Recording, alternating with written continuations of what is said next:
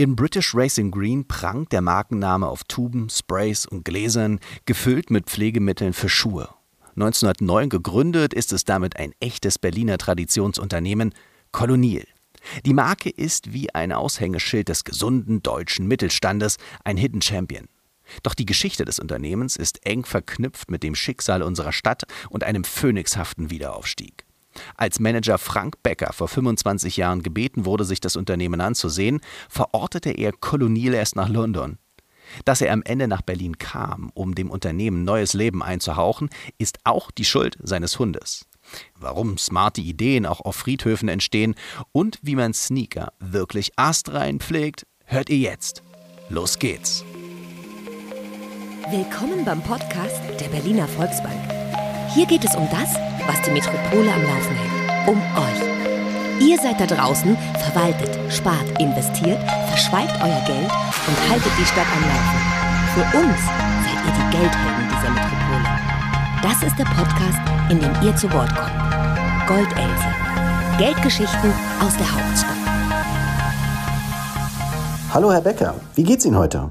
Alles geht so. Ich habe noch einen ziemlichen Jetlag. Ich bin vorgestern Abend erst aus den USA zurückgekommen. Habe mich irre gefreut, dass ich die erste Nacht richtig gut geschlafen habe und habe heute Nacht dafür nicht geschlafen. Das ist der Preis, den man dafür zahlt. Aber ansonsten geht es mir gut. Danke. Wie sind Sie eigentlich zu Kolonial gekommen und was wussten Sie über das Unternehmen und war Ihnen eigentlich klar, was Sie erwartet? Die wahre Geschichte ist, ich habe ähm, zu dem Zeitpunkt in Porto gewohnt, in, in Portugal. Ich hatte dort auch eine Sanierungsaufgabe, die war abgeschlossen. Und mein nächster Schritt wäre eigentlich in Glasgow gewesen. Ich wäre dort auch sehr, sehr gerne hingegangen. Mein Problem war nur, ich hatte damals einen Boxer, einen Hund, und der hätte sechs Monate in britische Quarantäne gemusst. Und jeder, der ein Hundebesitzer ist, der weiß, was das bedeutet. Das macht man nicht, das geht nicht. Ja, und deswegen war ich äh, sehr erfreut, als ich einen Anruf hier aus Berlin bekam. Äh, ich kannte Kolonial. Ich wusste nicht, dass die in Berlin sind. Ich wusste nicht mal zu dem Zeitpunkt, dass das ein deutsches Unternehmen ist. Ich hätte die immer nach England oder vor Dingen nach Italien, ähm, vielleicht auch ein bisschen äh, Frankreich eingeordnet, aber das war eine Überraschung. Und da hat man mich gefragt, ob ich vielleicht einmal kommen könnte und mir das Unternehmen anschauen könnte. So viele Möglichkeiten gab es doch da dann eigentlich gar nicht, oder? Es gab auch die Möglichkeit, Kolonie zu verkaufen. Diese Option gab und gibt es natürlich immer. Wir sind ein Familienunternehmen, wir sind selbstständig. Aber die damaligen Eigentümer haben sich entschlossen, nein, wir möchten nicht verkaufen, wir wollen das Unternehmen weiterhin erhalten und wir wollen es wieder ertragsfähig gestalten. Sie haben Kolonial saniert. Das sind natürlich für Unternehmen immer harte Zeiten, aber für Sie als Manager bestimmt auch eine interessante Herausforderung. Wie sind Sie denn die Sanierung angegangen? Ja, also ähm, ich glaube, jeder, der ein Unternehmen saniert, ähm, jede Beratungsgesellschaft, jeder Manager hat immer einen anderen Baukasten und geht mit unterschiedlichen Systemen vor. Ich war immer sehr dagegen, einfach mit der Machete zu, zu schlagen und versucht, versuchen, so wieder Licht äh, auch an den Boden zu bekommen, sondern ich habe das immer so gemacht, dass ich versucht habe, in sehr kurzer Zeit die DNA eines Unternehmens zu analysieren.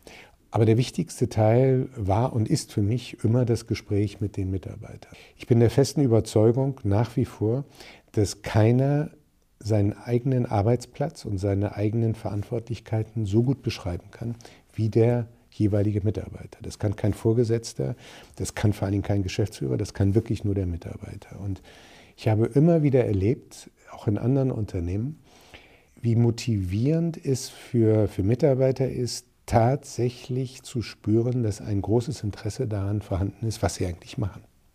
Ich glaube, das ist heute in vielen Unternehmen noch immer so ein ganz kleines bisschen ein Problem. Okay. Und das hat gut funktioniert bei uns. Und äh, wir mussten hier einige Strukturen verändern, also wir mussten Planungssysteme verändern, wir mussten, wir mussten uns auch von Mitarbeitern trennen. Das haben wir sehr sozialverträglich gemacht.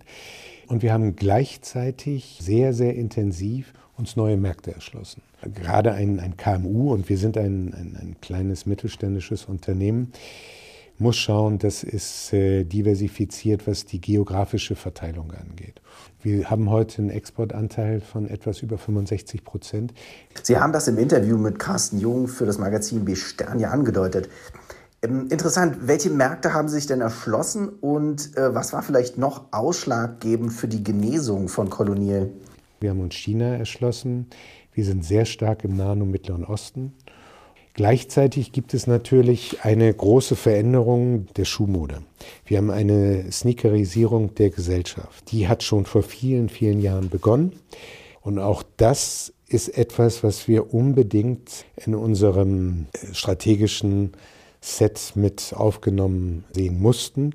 Wir haben mit Hikmet Suge, das ist ein Berliner Sneaker-Papst, zusammen eine Serie erarbeitet, die heißt Carbon Lab. Und wir haben auch dann angefangen, Sneaker-Messen zu machen. Und so haben wir dann auch begonnen, auch für die Sneakerheads eine ernstzunehmende Marke zu werden. Sneaker ist ein sehr gutes Stichwort. Wenn ich schon die Chance habe, von einem Experten wie Ihnen Tipps zu bekommen, wie man Sneaker pflegt, dann muss ich die jetzt natürlich ergreifen. Haben Sie vielleicht drei für mich? Ja, na klar. Also Sie können entweder, wenn Sie zu überhaupt, wenn Sie es so einfach wie möglich machen wollen, dann nehmen Sie ein Universalprodukt. Und das ist ein Produkt, das, das super reinigt und auch pflegt. Ja, das geht sehr gut. Bei den Schuhen, die Sie anhaben, bei den, bei den On, lohnt sich das meiner Meinung nach, das schon so ein bisschen besser zu machen. Und die erste Geschichte ist immer bei einem Sneaker, wie bei jedem anderen Schuh, wenn der neu ist, können Sie den sofort schützen. Und Sie sollten den mit Carbon Pro schützen, weil dieser Schuh ist auch deshalb so gut, weil er atmet. Also Sie haben ein super Fußbett, aber der, das Material, das ist so ein Meshgewebe, das atmet auch. Also schützen Sie das, indem Sie nochmal eine Membran drüberlegen. Der Schuh ist geschützt gegen alles, aber Sie können, Sie merken trotzdem, Sie haben den gleichen Tragekomfort. Dann brauchen Sie ein Reinigungsmittel dafür. Das brauchen Sie auch für die Midsole. Die Midsole ist sozusagen der weiße Rand der Sohle, den Sie sehen. Und da haben wir entweder ein spezielles Produkt, das ist ein Midsole Cleaner, das hat so ein bisschen Kultcharakter. Aber wenn Sie sagen, okay, ich möchte eigentlich nur ein Produkt haben, damit ich alles sauber machen kann, dann haben wir einen super Schaum auch. Der ist sehr trocken. Ein trockener Schaum ist immer gut für Menschen, die sich mit Reinigen nicht so gut auskennen, weil da wird der Schuh nicht zu feucht und die Wirkung ist sehr gut. Das geht ganz einfach. Also Sie brauchen zwei Produkte dafür. Was ich ja schon fast poetisch finde, ist, dass Sneaker immer für das Leben, die Jugend, den Anfang stehen. Aber das Leben ist bunt, ein Kreislauf und die nach uns pflegen dann das, was an uns erinnern soll, den Grabstein. Ihre Marke hat diesen Markt, der jetzt auf den ersten Blick nicht so shiny daherkommt, entdeckt. Wie kam es dazu? Wie sind wir dorthin gekommen? Ich habe mir aus unserem Labor selber für, für das Familiengrab ein Reinigungsmittel bauen lassen. Da hat uns der, der Berliner Flughafen auch ein bisschen geholfen, weil wir mit denen zusammen ein, zwei Projekte gemacht haben, uns mit Fußböden beschäftigt. Mhm. Und zwar mit hochwertigen Steinfußböden, die gereinigt werden müssen und die auch geschützt werden müssen. Was sehr schwer ist, denn, und das habe ich in den letzten Jahren auch gelernt, auch Stein lebt. Ich dachte immer, ein Stein ist tot, aber ein Stein ist nicht tot. Es gibt dort auch noch immer Atmungsprozesse, Korrosionsprozesse. Und wenn man einen Naturstein dann einfach versiegelt, um ihn zu, zu schützen, dann nehmen Sie dem Stein die Möglichkeit, weiterhin ähm, Feuchtigkeit auszustoßen. Und wir haben vor zehn Jahren wirklich eine Revolution ähm, in den Markt gebracht. Das Produkt heißt Carbon Pro. Das ist heute nach wie vor der leistungsstärkste Imprägnierer, der aber sich durch eine ganze Reihe von Besonderheiten auszeichnet. Und eine davon ist, das ist eine sprühbare Membran. Das ist also keine Versiegelung, sondern eine Membran, die Sie auf jede flexible Oberfläche bringen können. Und diese Membran atmet. Und diese Technologie haben wir übertragen auf harte Oberflächen, nämlich auf Steine. Und so ist unser Grabsteinreiniger entstanden, der wirklich klasse ist. Und das will ich Ihnen jetzt mal zeigen, wie das ja, funktioniert. So, ich gehe hier einmal vor. Wir müssen jetzt eine kleine Wanderung machen. Und zwar, ich werde Ihnen, also wir müssen jetzt mal zum Wasser gehen. Ja. Sie müssen kurz mal erklären, was, was haben Sie denn da in der ich Hand? Habe, ich habe ein Filterpapier ja. in der Hand also ein Kaffeefilterpapier, das ich imprägniert habe mit Carbon Pro. Also okay. mit, mit unserem Top-Imprägnierer. Und dieses Filterpapier werde ich jetzt einlegen in dieses Glas. Und das spanne ich hier jetzt ein.